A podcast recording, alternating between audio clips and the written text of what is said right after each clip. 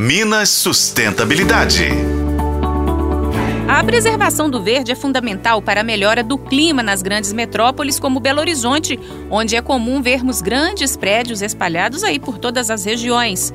E com o objetivo de criar ilhas de biodiversidade em áreas pouco vegetadas, além de novos espaços de resfriamento, tornando a cidade mais sustentável, a prefeitura tem implantado mini florestas, como explica o diretor de gestão ambiental da Secretaria Municipal de Meio Ambiente, Dani Amaral. Então, pensando as mini florestas, a gente vai trabalhar então áreas que estejam degradadas, com baixíssima eh, biodiversidade e com necessidade ali de promoção de serviços ambientais. Então, para cada local vão ser pensadas espécies, né, mais adaptadas, mas basicamente nós vamos trabalhar então elementos, né, que vão compor uma vegetação que atrai a fauna, ajude no sombreamento e também requalifique os espaços, né, dando uma maior qualidade é, para é, essas espécies que estão plantadas.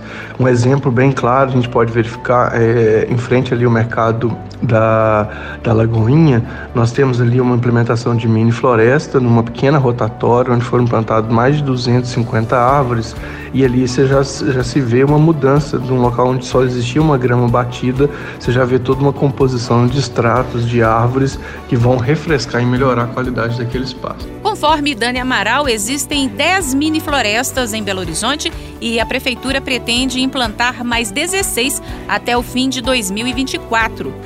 Antes das intervenções, as áreas eram degradadas e utilizadas como bota fora, aquele local ali onde as pessoas colocam entulho e lixo clandestinamente. Mas agora, além de contribuir com a sustentabilidade de BH, as mini florestas ainda embelezam os espaços. Eu sou Patrícia Sattler e este foi o podcast Minas Sustentabilidade. Acompanhe pelos tocadores de podcast e na FM O Tempo.